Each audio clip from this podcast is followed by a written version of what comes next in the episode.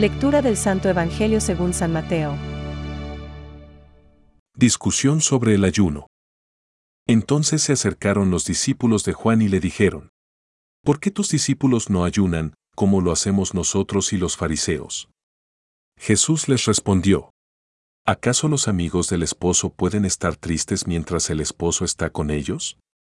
Llegará el momento en que el esposo les será quitado y entonces ayunarán.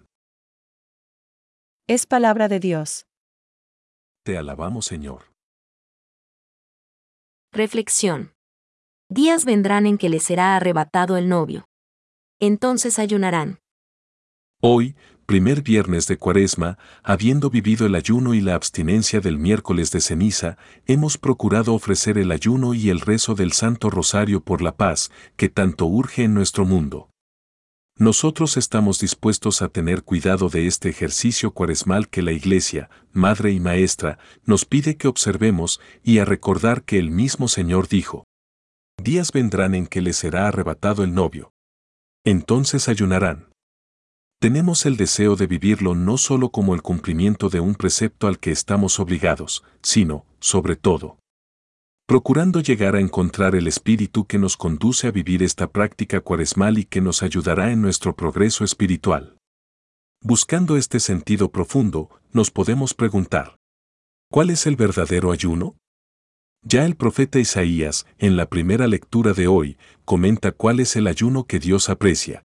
Partir tu pan con el hambriento, hospedar a los pobres sin techo, cubrir a quien ves desnudo y no desentenderte de los tuyos. Entonces surgirá tu luz como la aurora, enseguida se curarán tus heridas, ante ti marchará la justicia, detrás de ti la gloria del Señor. A Dios le gusta y espera de nosotros todo aquello que nos lleva al amor auténtico con nuestros hermanos. Cada año, el Santo Padre Juan Pablo II nos escribía un mensaje de cuaresma. En uno de estos mensajes, bajo el lema, hace más feliz dar que recibir, sus palabras nos ayudaron a descubrir esta misma dimensión caritativa del ayuno, que nos dispone, desde lo profundo de nuestro corazón, a prepararnos para la Pascua con un esfuerzo para identificarnos, cada vez más, con el amor de Cristo que le ha llevado hasta dar la vida en la cruz. En definitiva, lo que todo cristiano ha de hacer en cualquier tiempo, ahora hay que hacerlo con más solicitud y con más devoción. San León Magno, Papa. Pensamientos para el Evangelio de hoy. Tres son los resortes que hacen que la fe se mantenga firme. La oración, el ayuno y la misericordia. Quien posee uno solo de los tres no posee ninguno. San Pedro Crisólogo.